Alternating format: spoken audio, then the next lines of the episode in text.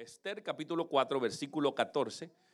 Ah, gloria a Jesús. Honramos la palabra del Señor. Gloria a Jesús. Nos ponemos de pie a la palabra del Señor. Si tú puedes ponerte de pie, ponte de pie. Esta es la palabra del Señor. Dios la entregó. Entregó con todo cuidado desde el principio la escribió en las tablas y se honraron. Leemos la palabra en el nombre del Padre, del Hijo y del Espíritu Santo. Porque si callas absolutamente en este tiempo, respiro y liberación vendrá de alguna otra parte para los judíos. Mas tú y la casa de tu padre pereceréis. Y quién sabe si para esta hora has llegado al reino. Repito esto, y quién sabe si para esta hora has llegado al reino. Amén. Gracias, Señor, por esta palabra. Bendícela en el nombre de Jesús. Amén. Siéntate y dile que está al lado, cállate la boca no me hables, he venido a la casa de Dios, Dios tiene algo para mí. Las habichuelas que se quemen, la comida que espere, y si escucha el estómago haciendo gru, gru, gru, gru, gru, dile al estómago, cállate, nene, gobierna el estómago. Así que enfócate en lo que Dios quiere para ti. Yo creo que Dios tiene algo para ti, yo lo creo. Dice, porque si aquí está el Señor, algo va a pasar. Estoy en historias. Esa es historias, esa es la declaración que tenemos. Ah, si se acuerdan, eh, comenzamos con las historias, con la historia de Daniel en el foso de los leones. Aquellos que estuvieron, hicimos una declaración de, cómo nosotros nos vemos en ocasiones estando como Daniel. Después hablamos de David, David y la crisis, y David en una crisis de, de, una tentación, en la cual lamentablemente en esa crisis se vio en una posición incómoda y falló delante del Señor. Son historias que dice la palabra. Y estoy en esta serie de historias y quiero hablarte, según el libro, el libro de El origen de la Biblia, de, Serrano Comfort, eh, me habló unas líneas y unas descripciones de la historia y quiero compartir contigo. Ah, porque cuando veo esta imagen de historias, para aquellos que no saben, nosotros rompimos aquí con todo esfuerzo, ¿verdad? un vaso porque creemos que la palabra de Dios son un cúmulo de historias pequeñas que hacen una total. Eh, es algo completo, que cuando se rompen partes parecen pequeños pedazos. Pero la realidad es que todos los pedazos, desde Génesis hasta Apocalipsis, se comprenden haciendo una gran vasija que es la historia de Dios y la salvación. Y cuando nosotros nos damos cuenta en cada una de esas historias, vamos a ver cómo Dios opera en nuestra vida. Y dice que la narrativa es una forma dominante de la Biblia. Por sobre todas las cosas, la Biblia es una serie de eventos con muchos pasajes intercalados que interpretan el significado de los eventos.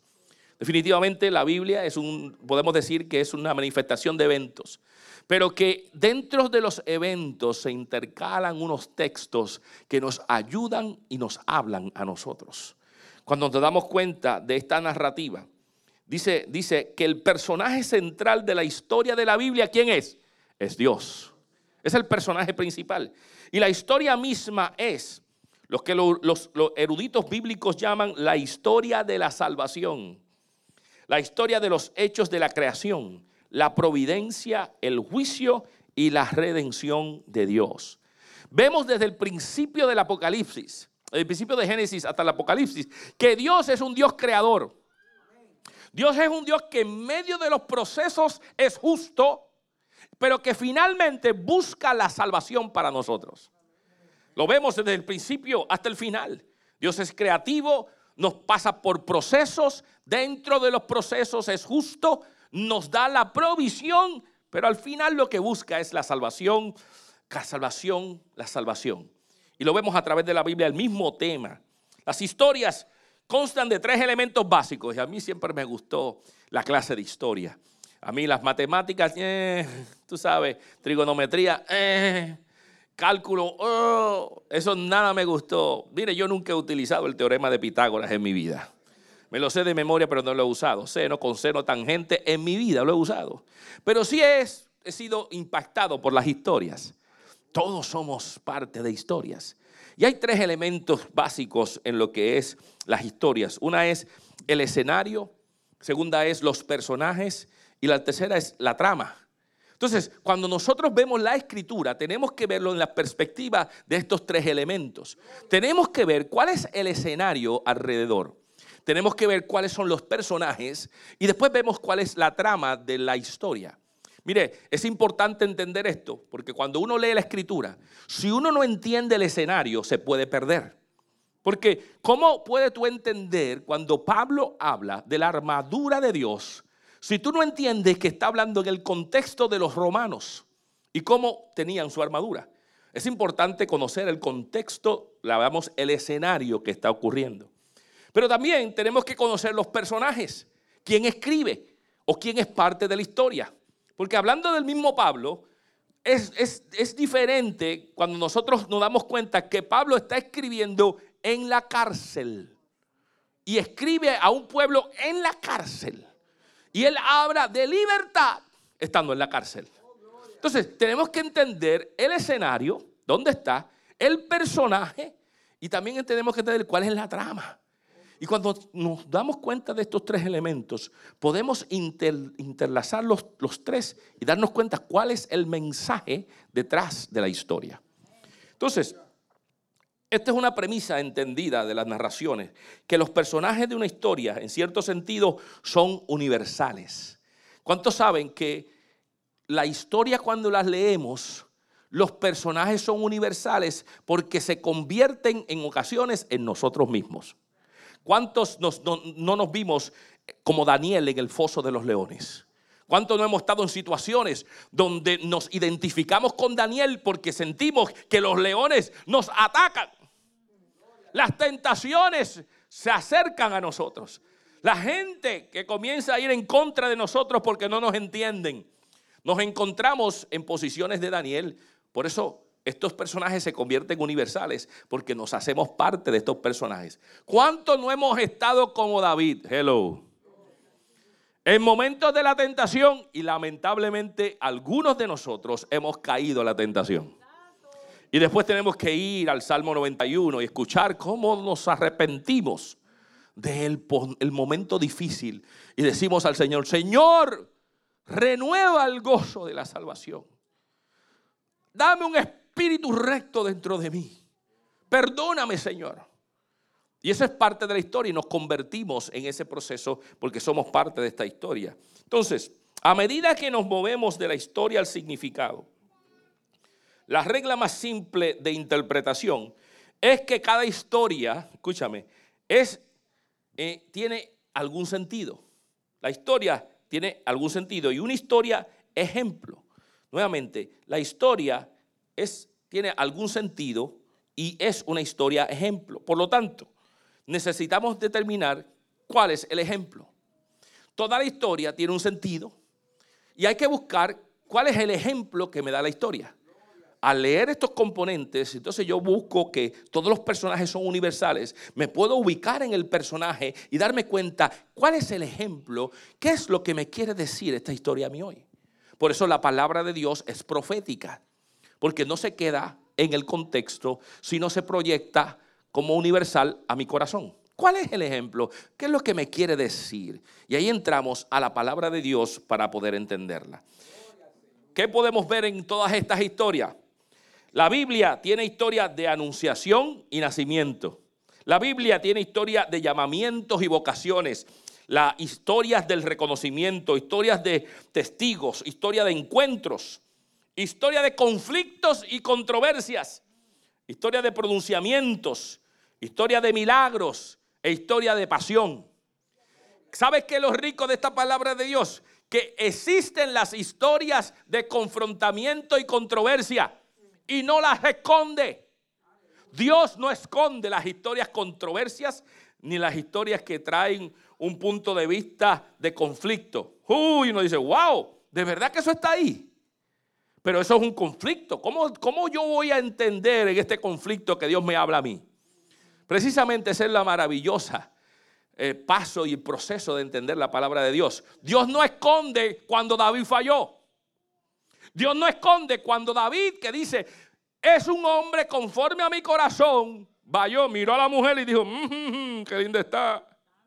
Y cayó, no lo esconde. No esconde la realidad. De que hombres de Dios no son perfectos. No esconde a un Moisés que cogió y mató a uno y después corrió y se convirtió en el líder de toda una nación. No esconde esta realidad. No esconde los momentos difíciles. No esconde los momentos de enfermedad de algunos. No lo esconde. Son historias de conflictos y controversias y aún están en la palabra de Dios. Las historias de la Biblia comienzan donde? En el Génesis. Y desde el Génesis, amado, desde el principio, que Génesis significa el libro de los comienzos. Desde el principio comienzan a darnos historias. ¿Alguien sabe lo que sucede en Génesis 1, 2 y 3? Tres capítulos desde el principio comienza hablando de historia. Génesis 1 nos comienza a hablar de la historia de la creación bíblica. En el, inmediatamente en el 2 me habla de la creación de la vida en el huerto del Edén. Y ya en el capítulo 3 me habla de la caída. Hello. O sea que en 1, 2 y 3, la historia del comienzo comienza a decirme historias de lo que pasó. Historias de Adán y Eva, historias de ellos en el huerto del Edén, Dios como creó el universo y de momento cae y aparece la caída. Entonces cuando vemos, Dios comienza a hablar de historia y cuando yo comienzo a seguir después del Génesis y quiero ir contigo a unas cuantas historias que si has estado suficientemente tiempo en la iglesia, podrás hacer estas historias familiares para ti. ¿Alguien se acuerda de Noé? Noé es un héroe de justicia en una época de maldad. Noé, Noé, el gran Noé, que para muchos estaba loco, tuerto de cabeza. ¿Y cuánto nos identificamos en ocasiones con un Noé? Que la gente nos llama, estás loquito, nene, estás loquito. Tú estás haciendo, Candelario, estás loquito tú con esa danza así. ¿Qué es eso, Candelario? La gente que no entiende puede decirle a Candelario, ese tipo está loquito. ¿Eh?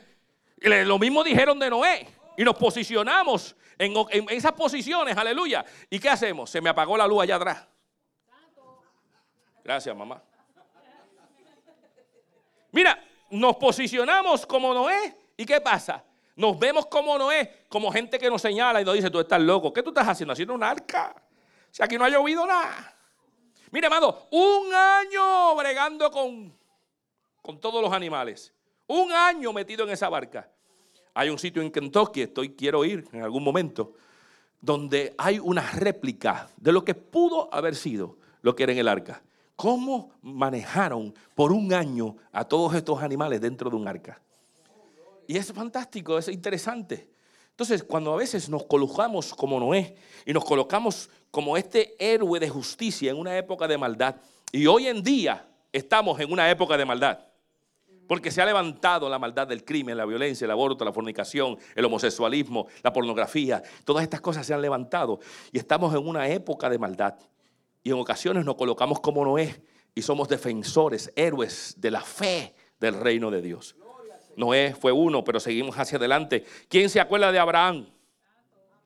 El héroe nacional y un héroe espiritual de fe en Dios. La palabra lo llama el padre de la fe. Abraham, hermano, Abraham, escucha esta historia. A veces nos colocamos, tenemos que ver el contexto de Abraham, el personaje y la trama. ¿Y qué trama había con Abraham? A los 75 años, yo acabo de cumplir 50 y me siento que me duelen los huesos. Y a los 75 años que le vengan a decir, Abraham, vas a tener un hijo. Sara, vas a tener un hijo. Y ambos como que se miraron el uno al otro. Estamos viejos para esto que a los 75 años comenzar a aprender al nene a correr bicicleta. Esto como que no suena. 75 años tener que cambiar pañales. Mm, Sara se rió. Hermanos, a los 75 años le dieron el mensaje y a los 100, 25 años después que nace el nene. A los 100 años, amados, es que nace el niño y en ese año comienzan ellos y dicen, se cumplió, wow, qué tronco de trama, se cumplió la historia. Pero el nene crece y de momento viene Jehová y le dice, hello, entrégame al hijo. ¿Qué tú dices? ¿Cómo que qué? Entrégamelo. Y dice la palabra que ellos fueron y Abraham, el padre de la fe, creyó y fueron hacia el monte a sacrificar algo. Y el mismo Isaac llevaba la madera y se pregunta, papi, ¿dónde está el cordero? No te preocupes, hijo, que Dios proveerá. Escúchame, cuando estaba en el momento clave de subir el cuchillo, justo el cuchillo arriba, creyendo en fe todavía, ahí aparece Dios y aparece la palabra, Jehová es tu proveedor. En ese momento nace esa palabra y dice, date la vuelta y encontró el carnero enredado entre las ramas. Dios proveyó. Esa historia tiene trama, tiene contexto, tiene un escenario maravilloso. Cuando somos hacia adelante nos encontramos con Jacob. Jacob, su vida es una vida heroica, pero muestra cómo Dios puede trabajar con material que no promete mucho. Mire, ¿cuántos nos vemos como Jacob? Jacob, un material que no promete mucho. ¿Sabes tú la historia de Jacob? Jacob tenía un hermano, son gemelos. Tenía un hermano llamado Esaú.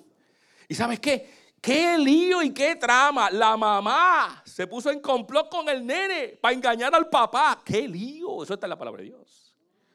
Comenzó a engañarle dice, mira, vamos a hacer un trama. Engaña a tu hermano, hazle un buen potaje y entonces pide la primogenitura. Se la pidió, después vino donde el papá, el viejo estaba ciego. Dice, vamos a engañar a papi. Pero ¿cómo lo vamos a engañar si mi hermano Esaú es Perú y yo soy Lampiño? No te preocupes, vamos a hacer algo. La mamá se le inventó, le puso la piel de y le puso la piel de cabra y le puso, "Tócame, papi." Dice el viejo ciego, cuando lo toca dice, "Se siente como mi hijo, pero huele diferente." Pero como quiera, déjame darte la bendición. Y le dio la bendición. Y ahí comenzó Jacob con una culpa tan grande que comenzó a huir de su hermano. Escúchame, alguien que no se supone que tuviera la bendición, escúchame, comienza a huir por culpa. ¿Cuántos de nosotros no nos hemos posicionado en ese personaje universal? Y nos hemos dado cuenta que a veces no nos sentimos capaces. Sin embargo, todavía Dios tiene un plan con nosotros. Hemos cometido faltas, pero todavía tiene Dios un plan con nosotros. Nos hemos envuelto en pecados, hello, pero Dios todavía tiene un plan porque ¿sabes qué? Dios se encontró a Jacob y le cambió el nombre y le llamó Israel. E Israel es el padre de toda la nación. De ahí salen las doce tribus. De alguien que no tenía capacidad por él mismo de decir, yo estoy huyendo, mi hermano me va a matar. Sin embargo, Dios los, los saca. A veces nos sentimos tan culpables. Dice, yo, si, si me coge Dios, me mata. Yo lo tanto lo que yo he hecho, el pecado que yo he hecho, pero déjame decirte, Dios es un Dios de creación, pero es un Dios de justicia y es un Dios de salvación. Eso es lo que Él quiere. Los tres elementos. Escúchame, hay tres elementos claves aquí. En, que hablamos en, particularmente en lo que es una historia. El escenario, el personaje y el trama. Pero dentro de todo eso Dios te quiere hablar y decirte, yo creo, yo proveo, yo soy justo y al final siempre doy la salvación. Y lo vemos en todos estos ejemplos. Claro, vemos ese Jacob. ¿Quién no ha visto la historia de José? En el primer ejemplo del arquetipo bíblico significante conocido como el siervo sufriente. José, un hombre que tenía sueños, un hombre que comenzó a soñar y la gente no le creyó. ¿Cuántos nosotros a veces nos vemos como José? Pastor, tengo un sueño, pero mi familia me dice que estoy loco. Tengo una visión, pero mi familia todo el tiempo lo que me habla y me dice, nene, deja de estar soñando con pajaritos preñados. Hello. ¿Verdad que sí? A veces tenemos esas ambiciones, esos deseos y nos quieren quitar los deseos. Sin embargo, a pesar de todo, José, ¿qué pasó? José lo vendieron. José lo metieron en un pozo. José lo metieron en la cárcel. Una mujer trató de engañarlo. Y sin embargo, vino a ser el segundo en mando en Faraón. Pero mira cómo es Dios, porque Dios crea, Dios es justo y Dios da salvación. Qué bueno es el Señor. Y a veces nos encontramos con posiciones así y encontras que hay gente que una vez nos hizo daño, ahora los encontramos de frente. Y qué posición linda la de José, que cuando encontró a sus hermanos lloró, pero hizo crear un perdón entre ellos. Yo te perdono, te perdono, te perdono. Porque Dios nos lleva a posiciones de salvación. Dios no nos deja arrastrado, Dios nos lleva de gloria en gloria. Y, aunque el hombre sufrió y a veces nos encontramos en el pozo, ay Dios mío, cuánto a veces nos encontramos en el pozo y miramos para arriba, ¿quién me sacará? ¿Quién me sacará? El chapulín colorado. ¿Quién me ayudará? ¿Quién me ayudará? Yo. El chapulín colorado. Pero ahora es nuestro Dios que nos rescata nos rescató del hoyo y nos posicionó en alta altura. Pero cuando estemos allá arriba, tenemos que recordar que hay que pedir perdón, iglesia. José lo hizo. Y por pedir perdón, el pueblo de Israel creció en gran manera. Se movieron a un territorio fabuloso, Gosén. Y ahí realmente Gosén se llamaba el sitio y realmente gozaron. Porque crecieron y se multiplicaron y la nación creció. Oh, eso es José. Alguien que tal vez creía que no iba a poder hacerlo. Oh, pero cuando vemos la historia de Saúl, ¿cuántos saben de ese primer rey? Saúl, Saúl es una tragedia de liderazgo débil. Y por eso es que bueno que la historia no oculta los conflictos y las controversias, porque Saúl fue un líder y fue una tragedia de liderazgo. ¿Sabe por qué? Porque estaba en un bando, obedecía a Dios o obedecía a los hombres. Obedecía a Dios, obedecía a los hombres. Y Dios no oculta siendo el primer rey. El hombre obedeció a los hombres y fue destituido. La historia de Dios, pero siempre hay una redención. Dios siempre trae una redención y nos encontramos con la historia de David. ¿Se acuerda de David? Hablamos de David aquí. Esa fue nuestra primera, nuestra segunda historia. David, siendo un rey, habla de David como un guerrero exitoso. Un guerrero exitoso. Nos encontramos a veces con David, pero David tuvo muchas historias. ¿Tú sabías que David se hizo el loco? No sé si tú sabes de esa historia. Pero David se hizo el loco. Escúchame, se hizo el loco y aunque suena un poco grotesco, dice la palabra que la baba le salía por la boca se hacía el loco entre medio de sus enemigos. Y a veces nos posicionamos como David. Y la gente nos dice, ese está bien loco, mira lo que está haciendo. Dice, hay propósitos en Dios. Yo estoy haciendo esto, aunque tú no lo entiendas, pero hay propósitos. Se hizo el loco en medio de sus enemigos. Y Dios lo sacó. Escúchame, Saúl quería matarlo, le tiró con una flecha. ¿Cuántos no nos han tirado? Hello. Y si no nos esquivamos, nos sacrifican. Porque mira que mucha gente nos ha tirado. Oh, en estos tiempos de Facebook yo veo esas flechas escritas en palabras en Facebook. Y yo, tengo que hacer, ¡uh, papá! Si me cogen, me matas. Eso fue para mí. Y esquivando y tenemos que estar jugando al Matrix, tú sabes. Con todo este tipo de cosas. Porque mire que nos quieren tirar. Sin embargo, Dios escogió a David y lo levantó. La historia es una historia. ¿Cuántos no han escuchado la historia de heroísmo militar de Gedeón? Oh, si tú no has escuchado esa historia, es fabulosa. Óyeme, a veces yo tengo que ponerme como Gedeón. Gedeón fue un líder que tenía a su haber 10 mil soldados. Y el Señor le dijo, son muchos. ¿Cómo que son muchos? Si vamos a pelear. Señor, no, no, no, no. Hay que eliminar unos cuantos porque son muchos. Señor, pero no, no, pero ¿cómo es? Eliminamos unos cuantos y comenzó a eliminar. Y dice la palabra que comenzó a eliminar los que tenían miedo. Todo el mundo que tenga miedo se me va de aquí. Y se salieron un montón. Dice la palabra, los pusilánimes que se vayan. Los que no pueden manejar la guerra, que se vayan. Y a veces nos encontramos como, Señor, tengo producto, tengo material. Pero de momento el Señor dice, no, no, no, hay que sacar amigos que tú no, están para ti. Señor, pero yo tengo un montón de amigos. Mm, ese hay que eliminarlo, ese es un pusilánime, ese es un vago, ese te va a llevar al infierno. Sácalo.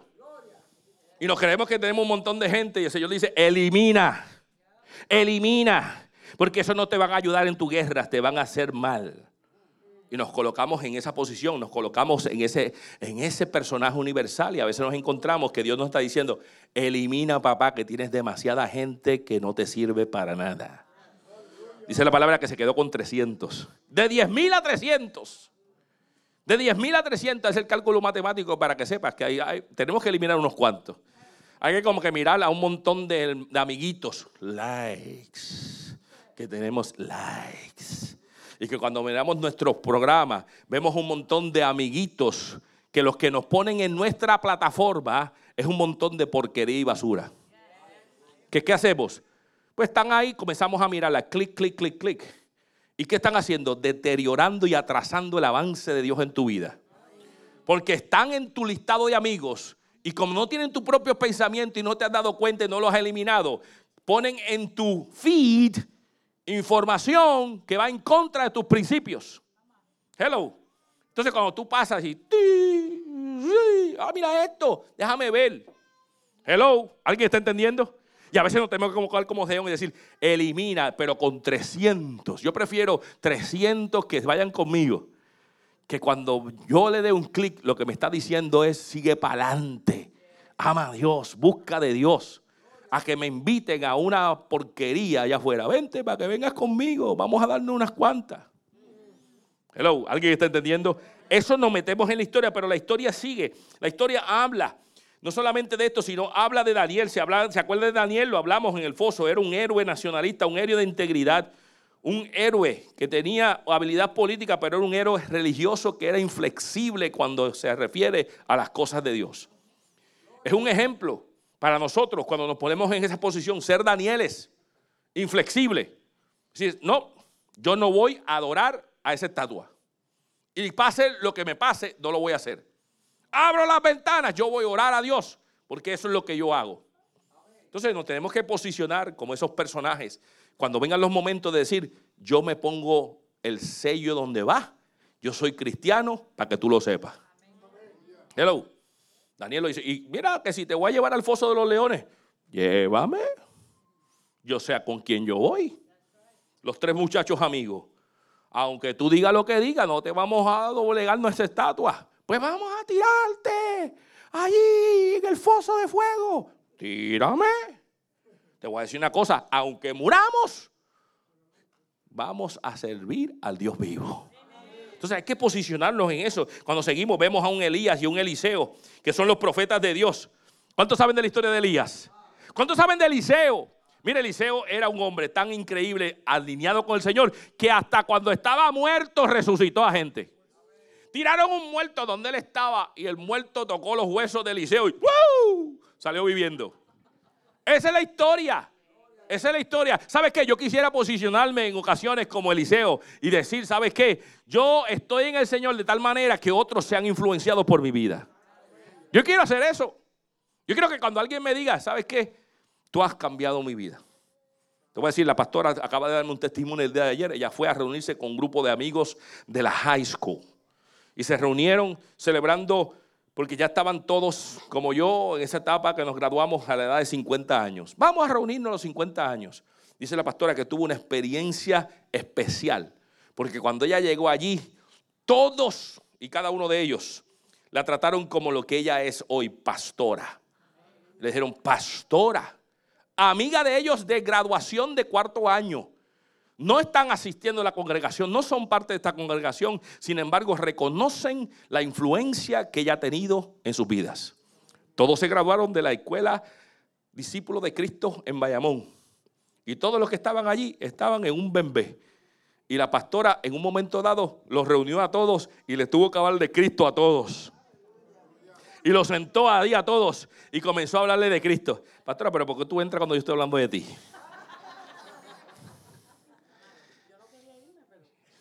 Fue una experiencia, un testimonio. Ella estaba allí y comenzó a hablarle a sus amigos acerca. Y me dice la pastora que hay una de sus amigas, que es una amiga que tiene una boca un poquito color, de color este, especial. Que todo lo que dice tiene un colorido, es, es retante, folclórica. Gracias, pastora. Entonces, pero ¿sabes qué? Cuando habla con la pastora, ella se inhibe de hablar las palabras folclóricas, porque ella ha influenciado en la vida de ellas aún a la distancia. Yo quiero ser como, como ese tipo de liceo, que cuando un muerto, los, cuando un muerto tiene la capacidad de influenciar la vida de gente. ¿Entiendes? Yo me quiero posicionar como esto. La historia habla de esto. Cuando hablamos entonces la historia Wow, ¿cuántos saben de una Débora? Oh, las mujeres aquí, Déboras. Déboras, mujeres en la palabra del Señor que se han levantado y han dicho, ¿sabes qué? Si tú no quieres porque tú eres un flojo, yo me levanto. Ay, aquí hay muchas Déboras que han decidido decir, yo voy al frente aunque mi esposo no quiera ir a la casa de Dios. Yo voy a estar y servirle al Señor y voy a educar a mis hijos, aunque mi esposo no quiera saber de las cosas de Dios. Yo me pararé y educaré a mis hijos en, los mandamientos del Señor. Esas son Déboras. Esas son mujeres valientes. Porque vino el hombre y dijo, mira, esto está malo. Y ella le dice, pues vete tú. Dice, no, no, no, no, no, si yo no voy si tú no vas. Yo no voy si tú no vas. Y dice, sépase que si yo voy, la victoria no es tuya. La victoria va a ser de la Débora, la profeta. Dice, ok, está bien, vamos. Mujeres que se levantan, eso es historia fantástica. Y mujeres que está aquí, tienes que ponerte. Pero llega al punto de que quiero traerte la historia de Esther, rapidito. Oh, no sé si tú sabes esta historia. Esther Esther es una historia fabulosa. Este libro, escúchame, es tan interesante que los escritos dicen que este libro es el único libro donde no se menciona a Dios, donde no se menciona el Espíritu Santo. Sin embargo, está implícito en la lectura, aunque no se menciona. Porque Dios es un Dios proveedor. Es un libro histórico, considerado histórico. Sin embargo, para el pueblo hebreo, el libro de Esther es canonizado y es importante porque habla de salvación. Porque al final eso es lo que Dios hace. Dios origina algo, Dios en el proceso provee, es justo, pero termina con la salvación. Y no importa lo que estés pasando, quiero decirte, en el proceso que esté, Dios es un Dios justo y al final procura la salvación. ¿Qué pasó con Esther? Déjame hablarte de estos tres conceptos. El concepto del escenario, el concepto del personaje y el concepto de la trama. ¿Cuál es el escenario? El escenario es que el rey de momento está en una fiesta y su esposa, la reina, le da con ser malcriada. Vamos a repraciar la historia. Le da con ser malcriada y decide, yo no voy a participar de tus loqueras. Y dijo, ah, sí. Para él, los términos bíblicos lo avergonzó con todos los demás. Los demás dijeron, tú tienes que hacer algo. Y él dijo, pues vamos a hacer algo. Destituida la reina no hay más reina. Y se quedó sin reina el rey. Entonces, entra la historia que nosotros conocemos como la historia de la Cenicienta. ¿Quién ha escuchado la Cenicienta? ¿Ha escuchado la Cenicienta? Un rey que está procurando buscar a reinas y busca dentro del pueblo y dice, búsquenme a la Cenicienta mía. Eso es Esther. Dice, búsquenme entre el pueblo las mujeres más lindas que yo voy a escoger. Esa es la historia de Esther. Entonces, dice el tío, Mardoqueo le dice, nena, esta es tu oportunidad. Métete que tú eres linda. Y yo, papi, pero digo, tío, ¿para qué yo quiero eso? No, no, tú te metes entre medio. Dice la palabra que Esther se metió en medio de todas ellas. Escúchame, estamos hablando que están en un pueblo que no es el de ellos, un pueblo extraño. Dice ella, métete ahí. Dice la palabra que ella se metió. Pero escúchame, ¿cuál es el escenario? El escenario es que ella fue escogida como una del grupo. Y escúchame, por un año, por un año estuvo esta mujer, mira, metida en aceite y metida en perfume, metida en aceite y metida en perfume. Escúchame, ese es el proceso. Antes de ver al rey, ella tenía que estar preparada. Por un año, seis meses estaba metida en perfume. Era como un enjuague de perfume. Y por seis años, para que oliera bien. Y por seis meses estuvo en aceite chiqui, chiqui, chiqui, chiqui, para que estuviera suavecita. Escúchame, antes de verla el rey, era el proceso. Entonces cuando nosotros nos ubicamos en esa historia nos damos cuenta, Señor, ¿por qué tú me tienes en este proceso? ¿Qué lío es este? ¿Por qué yo estoy en Deltona? ¿Por qué yo estoy en Dylan? ¿Por qué yo salí de mi tierra, salí de donde yo estaba para venir aquí? Escúchame, esta gente me habla inglés y no lo entiendo. Entonces, ¿por qué yo estoy aquí? Si, si, si para conseguir un plátano tengo que caminar 20 millas. ¿Qué yo hago aquí? ¿Qué yo hago en mi trabajo? No entiendo. Y a veces nos ubicamos como Estel. Y nos ubicamos como Estel y nos tienen en el proceso, amado. Nos tienen en el proceso, nos tienen en aceite. Y tú no entiendes por qué tú estás en aceite. Y después otros seis meses en perfume. Pero dice la palabra que cuando ella salió después de un año fue escogida y fue llamada por el rey. Era el proceso. Déjame ver esa nena. Dice la palabra que fue hermosa de tal manera que el rey la favoreció. dice, esa es la que es, la cenicienta. No había zapatos, no había calabaza ni ratoncito. Pero era la cenicienta del rey. Dice que la escogió y después la posicionó como la reina y le puso corona. Escúchame, ella estaba lo más bien. Ya, yo soy la reina. Llegué, yo soy la reina. Y a veces nos encontramos que estamos en situaciones, pero no sabemos el por qué. Escúchame bien, Dios tiene un plan, un propósito. Dios origina las cosas. Nos, es justo, pero nos da salvación. Dice la palabra que en un momento dado, siendo ella ya reina, el pueblo de Israel estaba en peligro de extinción. Y ahí es que nace el texto que leímos. Te voy a decir una cosa. Tú estás ahí y estás con un propósito. ¿Quién sabe si para esta hora ha llegado al reino? Ahí fue el punto clave. Amado, tú no sabes si nos metemos en la historia de Esther. ¿Por qué razón tú has llegado a esta nación? ¿Por qué razón tú estás en la ciudad que estás? ¿Por qué razón tú estás en el trabajo donde estás? Es tal vez por esa hora que Dios te ha posicionado, que Dios te ha llevado a ese lugar para que algo ocurra contigo, para que un cambio, una transformación suceda en tu corazón, para que tú afectes la vida de otros, porque Dios lo que busca es alcanzar el reino y que otros sean alcanzados. Y tú eres un instrumento. Nena, te recuerdo que para esta hora tú estás ahí. Dice la palabra que ella tomó esa palabra y dijo, vamos entonces. Supuestamente según la historia en ese tiempo, ninguna mujer podía irse donde rey si no fuera llamada. Toda mujer, toda reina, inclusive la reina, para poder ver al rey, tenía que pedir una appointment. Tenía que decir, ¿puedo ver al rey? Reina, ¿podría yo ver al rey? Y el rey decía, déjame ver mi esquedio, a ver dónde te, ubico. ¿Qué te parece, hombre, de, hombre que estás aquí, que tú le digas a tu esposa, mi amor, estoy viendo televisión, te doy un appointment para verte en las próximas tres horas? Termina el juego de fútbol, de baloncesto, y te veo a las 10.05. A esa hora puedes entrar a mi cuarto. Hello. Ay, Dios mío. Si esa Estel, gracias a Dios que no era, que no era latina. Hello, tú dices, ¿qué? ¿Qué? ¿Qué? ¿Qué? Dame el control que te lo apago. ¿Y ahora qué? Mm. Hello. No funciona. Pero en aquellos tiempos ese era el reino, ese era el contexto, ese era el escenario. El escenario era ese, entonces había una situación y dijo, ¿sabes qué? Yo sé que yo no puedo entrar y si entro me pueden matar porque entré sin permiso. Pero dice, dice ella que dice, yo voy a entrar, muera o no muera, yo voy a entrar porque me toca entrar en un momento clave como este. Dice la historia que entró y el rey paró el momento de la muerte y dijo, no, no la toquen. Entras, ¿qué tú quieres, nena? Y ahí se declaró la salvación para el pueblo de Israel. Escucha mi iglesia, la salvación porque Dios establece crecimiento, lugares, nacimientos de vida para entonces en el proceso, aunque parezca extraño, Dios tiene un plan de salvación. Y este ejemplo es un ejemplo vivo de qué pasó en la cruz del Calvario. Porque en la cruz del Calvario, dice la palabra que en Isaías, Dios dijo, ¿a quién enviaré? Y Jesús se levanta y dice, envíame a mí. Dice la palabra que fue enviado, dejó su trono, dejó su corona para ser igual a nosotros, para lograr cumplir la misión.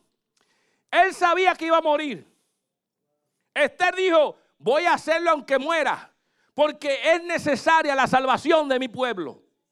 Jesucristo hizo lo mismo, dejó su trono para venir a ser semejante a nosotros con todas nuestras emociones. ¿Para qué? Para lograr la salvación sabiendo que iba a morir. Dios tiene propósito porque siempre que Él levanta algo, va a pasarte por procesos, va a ser justo en el proceso, pero te va a llevar a una salvación. Así que sea donde tú te encuentres. Pastor, yo estoy en remojo de aceite.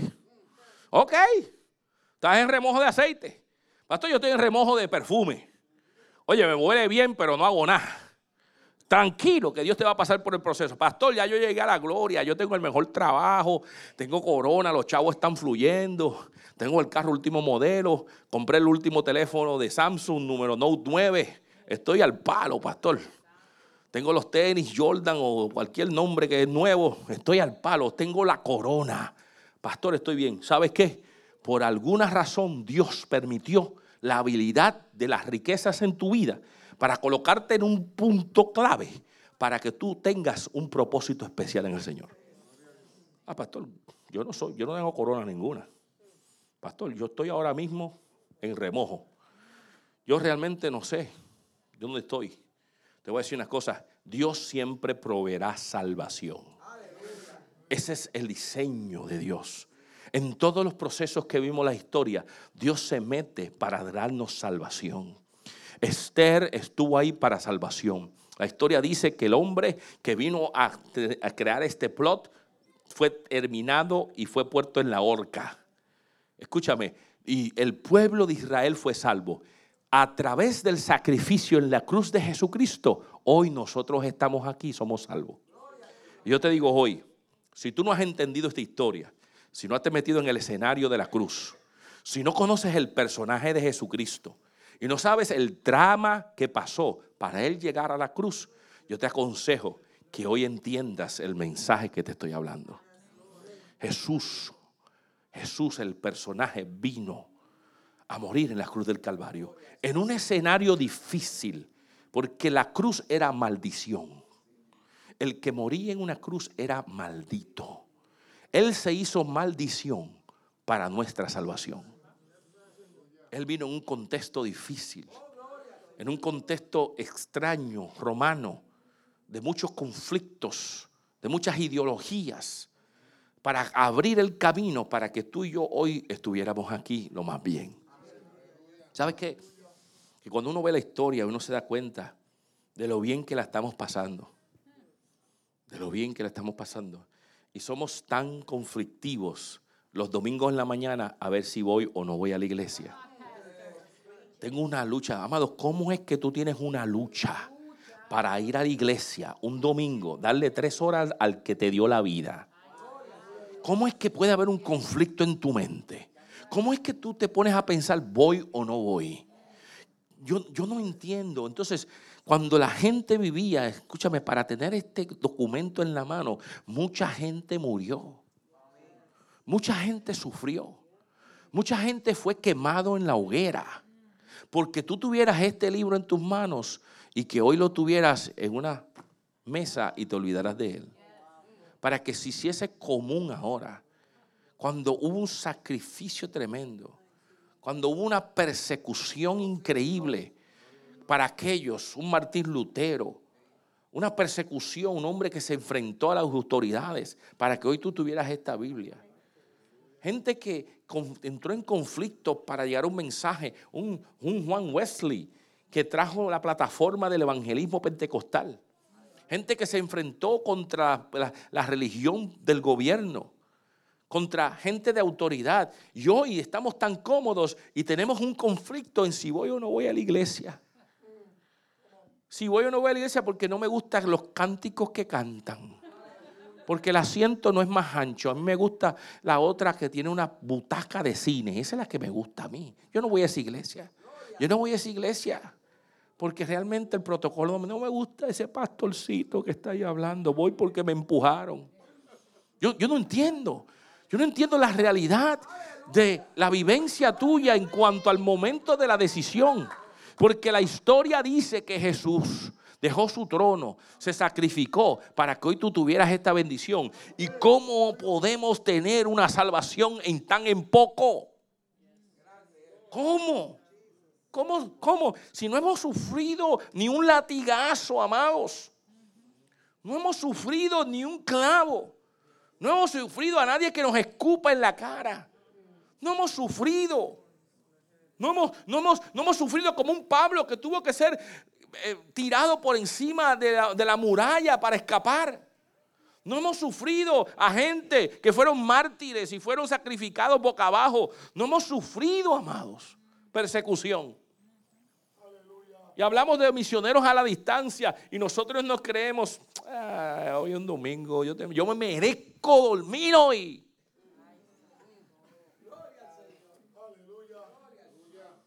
Y el diablo, duérmete niño, duérmete ya. Y comienza a mecerte. Quédate hoy, no vayas nada. Hello, ¿tú te crees que el diablo no es diablo? ¿Tú te crees que el diablo no está buscando a quien devorar? tú, ¿Tú no te crees que el diablo busca a los débiles? Te expliqué cómo el león busca su presa. El león busca su presa no en el que está en la manada, sino aquel que es débil y es rezagado en el camino. Él hace bulla para crear un movimiento, para darse cuenta quién es el débil del grupo. Para cuando él detecta quién es el débil del grupo, dice, a ese me lo llevo enredado. Hello, si tú te quedas como debilucho y tú te quedas en la hamaca de el diablo, el enemigo te va a devorar. Oh, yo no voy para allá, yo me quedo durmiendo, me lo merezco. Y, yes, dice el diablo. A ese me lo estoy, me lo estoy acomodando. Duérmete, niño, duérmete ya, que te estoy llevando. Tú sabes, tú sabes, tú sabes, tú sabes que cuando tú dejas de conectarte con el Señor, las tentaciones son más grandes y tú caes. Tú sabes que cuando te dejas de conectar del Señor y comienzas a escuchar cosas que no debes escuchar, los pensamientos se van a otro lado. Tú sabes que las miradas se te van cuando no tienes la mirada de Cristo contigo. Escuché a un pastor que decía, eso es sencillo, ¿por qué la gente cae? Porque su mente no está conectada con Cristo. Sencillo. Si tu mente estuviera conectada con el Señor todo el tiempo, tú fueras más fuerte en medio de cualquier tentación. Pero si no estás conectado, si sencillamente tienes esa batalla con que si voy o no voy. Yo tengo personas aquí en la iglesia que yo estoy trabajando con ellos y me duele. Me duele, me duele, amado, me duele, me duele. Me duele saber que hay personas que tienen años, que han escuchado el mensaje y sencillamente de la noche a la mañana se despegan. Y me da pena. Me da pena. Porque yo no puedo hacer gran cosa por ellos, más que orar y tal vez decirle, mira, no te vayas, chico, que te van a enredar. No, yo, yo voy a coger un break. Yo voy a coger un... ¿Tú vas a coger un break? ¿Un break de qué? ¿Un break de la salvación? ¿Un break de qué? No existe break en el reino. Escúchame, en un breakcito llega el Señor. Espérate aquí que vamos a buscar aceite. Porque no tenemos. Dice que cuando las 10 se fueron, las 5 se fueron, ¿qué pasó? Vino el, vino el novio. Amado, no podemos coger un break. No, si yo llevo mucho tiempo, es un breakcito, pastor. Pero no es que no es un break de vacaciones, no es un break que tengo que hacer algo, no es un break que tengo importante una cita, es un break de Dios. Voy a coger un break de Dios. Me voy a desconectar de el aleluyeo. Me voy a desconectar de, del pastor hablándome todos los domingos de lo mismo. Me voy a desconectar de, de la oración, de la palabra. Eh, voy a vivir un poquito. Hello, iglesia, no podemos. El, diablo está buscando a quien devorar. ¿Sabes qué nosotros hicimos el sábado? Por eso tiene esta planta aquí. Y hay unas notitas que ves alrededor. Estas notitas representan a gente. Gente que necesita salvación. Gente en nuestra familia que necesita ser rescatado y, constituimos este árbol el árbol de la vida. Y oramos. Y tal vez si, si ves la foto, lo que pasó es que estamos extendiendo nuestras manos hacia esto en simbolismo de que estamos reclamando vida por aquellos que están fuera del reino. Y con valentía cogimos un papelito y comenzamos a escribir nombres y decir, yo creo que esta persona regresa a los caminos del Señor. Yo voy a orar por vida. Pastora, yo quiero que tú pases esto y le entregues a gente que quisiera ser parte de esta experiencia. Yo quisiera que tú escribieras aquí, si tienes un bolígrafo, escribieras un nombre y dijeras, ¿sabes qué? Yo tengo a este hermano, a este amigo, y yo creo que hay vida en él. Y yo voy a venir aquí y lo voy a poner, y lo voy a poner aquí encima. Y tenemos tape para cualquiera que se quiere caer, que no se me caiga el tipo que pongo yo ahí. Y, y yo vengo, yo quiero, yo quiero. Entonces, yo quiero que tú pienses, amado, de hay gente en tu vida que necesita el rescate de Dios. Y yo quisiera que tú pensaras en eso, pero mientras tú estás pensando y pasa el papelito y que yo quisiera que tú escribieras y vamos a cerrarlo de esa manera, yo quisiera a las visitas, si tú no has conocido a Jesucristo como tu Señor y Salvador, yo quiero decirte que ese que murió en la cruz del Calvario está hoy para ti. Y en especial, yo quisiera orar por esta familia linda y yo quisiera, Jonathan, que tú pasaras por acá. Jonathan, yo quisiera orar contigo. Y deciré, asómate por acá. Yo sé que, pero tú eres como mi nena, ven acá. Yo quiero, mira, Yaniori, ven, acompáñala a ellos. Mira, esa es mi nena. Yo quiero que tú veas mi nena. Deciré, esa que está detrás tuyo es, mi nena. Esa es mi nena. Gloria a Jesús, ven para acá. Echa para acá. Ven acá. Y quiero, yo quiero presentarles a esta, a esta pareja linda la voz de bozarrón esta que me engañó. Esta es una pareja joven, una pareja, tiene una nena preciosa, Ocean, tiene unos ojos preciosos. ah, Ocean, Ocean Christine. Há- Háblale para que ellos vean que no, que no es mentira. Buenos días, saludos, saludos. Y yo decía, sí, dime, hombre, ¿qué es lo que pasa? ¿Cuál es tu situación? Y yo, no, yo tengo 26 años. Ah, ok. Me identifico entonces. Yo quiero que oremos por esta pareja, porque esta pareja ama a Dios, yo sé que aman a Dios. Y, queremos ofrecerle a Desiree esta casa. Desiree, queremos ofrecerte esta casa, que encuentres en esta casa un lugar de refugio, un lugar donde podamos aprender de la palabra del Señor. Ah, que encuentres en esta casa un grupo de personas diferentes que quiere ayudarte a crecer, a ayudar con tu nena, a levantarla. Preciosa, que camines en los caminos del Señor. Y a Jonathan, que tú seas un sacerdote de tu casa.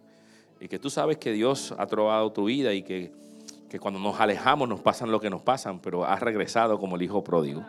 Yo quiero orar por ustedes y, y trabajar con ustedes el acto de la reconciliación, porque ese es el ministerio que Dios nos dio, el ministerio de la reconciliación, para reconciliarnos con Él. Yo quisiera orar con ustedes y que hicieran esta oración conmigo. Así que, gracias, Yanioris. Gloria a Jesús. Ah. Y la pregunto, te pregunto, ¿te atreverías a decir, te atreverías, Jonathan, a declarar, decir, Señor, te acepto como mi Señor de nuevo en mi corazón? ¿Te atreverías? Ok, perfecto, déjame explicarte lo que implica. Muy bien. Mira, dice la palabra de Dios, y tal vez tú has escuchado la palabra, el concepto convertirse. ¿Sabes lo que significa eso? Dice que cuando yo estoy caminando hacia acá, como la vida, caminamos en la vida, el Señor nos grita y le dice, conviértete. Y el convertirse, literalmente es decir, volver hacia atrás. Y es regresar al otro sentido. Cuando nosotros aceptamos a Jesús como nuestro Señor y Salvador, es lo que nos dice, conviértete. Regresa a tu Creador. El camino que antes íbamos, Él nos dice, estás caminando hacia fuera de mí, más lejos de mí, conviértete. Y esa es la palabra convertirse. A veces muchos la han, puesto de manera errónea, pero eso es convertirse, regresar a Él. Entonces, la pregunta que te hago es, ¿quisieras tú regresar al Señor? Seguro, amén. ¿Quisieras tú regresar al Señor? Decirle, seguro. Porque el Señor es lo mejor. Entonces, cuando, cuando tú haces esto, cuando tú haces esto, conviértete, le decimos, Señor, ok, regreso hacia ti. Entonces ahí Él te dice, ¿sabes qué? Ya que vienes hacia mí, lo que necesitas es entender esto. Con tu boca, delante de los testigos, si confesares que Jesús es tu Señor y tu Salvador, eres salvo. Esa confesión de labios.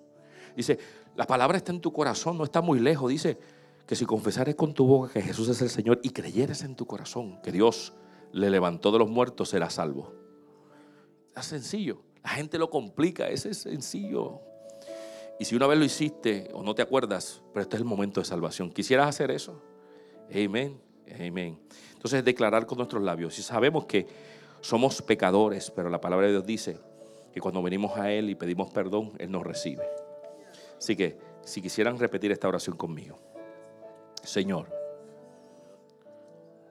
perdóname por todas mis faltas. Te reconozco como mi Señor y mi Salvador. Escribe mi nombre en el libro de la vida. Espíritu Santo, ven a mi corazón y ayúdame a hacerlo mejor. En el nombre de Jesús. Amén. Amén. Jonathan, es una oración de fe. Yo la creo, la iglesia la cree y el cielo lo cree. Amén. Hoy has entrado en un proceso lindo. Dios te bendiga. Hoy has entrado en un proceso lindo. Y este proceso es un proceso de cambio y de transformación. ¿Sabes qué pasa? Cuando tú salgas de aquí, el diablo va a querer engatusarte, pero ahí tú le vas a decir, hello, ya yo acepté a Jesús, yo soy un hombre nuevo. Soy nuevo en Cristo Jesús. Las cosas viejas pasaron, y aquí todas son hechas nuevas. Decirle lo que pasó antes se acabó, no más. Eso es viejo. Y el Señor dice que lo tira al fondo de la mar. Yo no me tengo que acordar de Él. Tú no te tienes que acordar de eso, ni tú te tienes que acordar de eso, porque eso está en el fondo de la mar. Si tú crees en eso, vas a comenzar en blanco. Comenzar de aquí en adelante, yo y mi casa serviremos a Jehová. Cuando el Señor, cuando el diablo quiera decir, no, pero tú te acuerdas de lo que pasó ayer, tú vas a decir, eso fue ayer, morón. yo comencé de aquí en adelante, yo soy nuevo. Y sencillamente lo declaras así. soy nueva criatura, lo declara la escritura. Él me hace restaurar, pacho, bien chévere. Y cuando te conectas con una familia de la fe, que te ayuda, porque van a momentos de flaqueza, te invitamos a que seas parte de la comunidad y te aseguro que Dios va a cambiar y transformar tu vida de una manera impresionante porque es promesa de Dios. Amén. Voy a orar por ti. Padre, en el nombre de Jesús, bendice a esta pareja. Señor, mira sus vidas. Señor, lo pasado es pasado. Hoy son nueva criatura. Hoy el cielo se regocija por esta pareja. Gracias por ello. Señor, aquí estamos para ayudarles. Bendícelo. Señor, Tú echaste en el mar todo lo pasado. Escribe una nueva historia con ellos. Gracias Espíritu Santo. Protégelos, cúbrelos en esta etapa de crecimiento. En el nombre de Jesús. Amén. Amén. Daniel, dale un abrazo acá. ¿Y quién más? Mira, ese pianista es el esposo de mi nena. Así que se conectan, ustedes se conectan y eso es lo que hay, conexión. Amén. Dios te bendiga, que bueno es el Señor.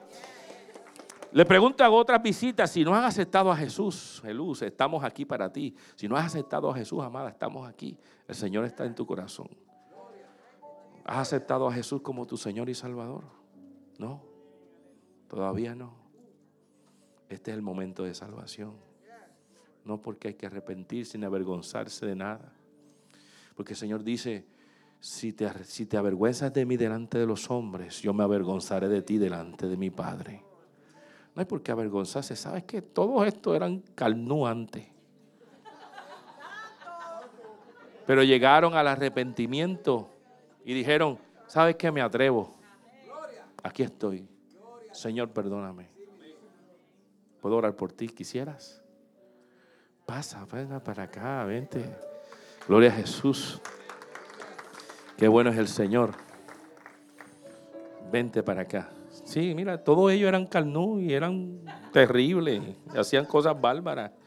Pero cuando vinieron a Cristo, Jesucristo te da. La historia de Esther es tu historia, es la historia de nosotros. Estamos pasando por procesos, pero en este momento es el momento de salvación para tu vida. Qué bueno es el Señor. Y sencillamente es repetir palabras de declaración de labios. Que la gente la pone tan complicada, pero es sencilla. Si confesares con tu boca que Jesús es el Señor y crees en tu corazón que Dios lo levantó de los muertos, está a la diestra de Dios Padre, eres salvo. Y de ahí comienza una experiencia maravillosa. ¿Quisieras repetir conmigo? Padre, perdóname por todas mis faltas. Te reconozco como mi Señor y mi Salvador. Escribe mi nombre en el libro de la vida. Espíritu Santo, ven a mi corazón y ayúdame a entender. En el nombre de Jesús. Amén. Qué lindo. Permíteme orar por ti. Padre, gracias, Señor. No hay casualidades. Ella llegó con valentía al esplazón. Se gozó de lo que tú dijiste en la adoración y escuchó el mensaje. Señor, y su corazón está comprimido, humillado, y tú no desprecias eso. Señor, mira, de aquí en adelante comienza algo nuevo. Bendícela. Lo pasado es pasado. Dale nueva vida, nuevas experiencias, nuevas relaciones, nuevas oportunidades. Espíritu Santo, ella la necesita. Padre, que haga de esta casa un lugar de refugio. Siempre será recibida. Bendícela en el nombre de Cristo. Amén. Amén. Dios te bendiga. Esto es bendición. Eres valiente. Eso es así. Se trata de eso. Eres una guerrera del Señor, ¿sabes? Eres una guerrera. Tienes que decirle al Señor, yo soy guerrera de aquí en adelante. Dale una pata al diablo, a ese que viene a tu vida. Dale una pata y dice, todo cambió, diablo embustero. Desde este día en adelante yo soy nueva criatura. Fuera de mi vida, no te quiero más. Relaciones que son dañinas para afuera. Relaciones que no te añaden bendición para afuera. Porque la bendición de Dios no entristece. Así que te bendigo en el nombre de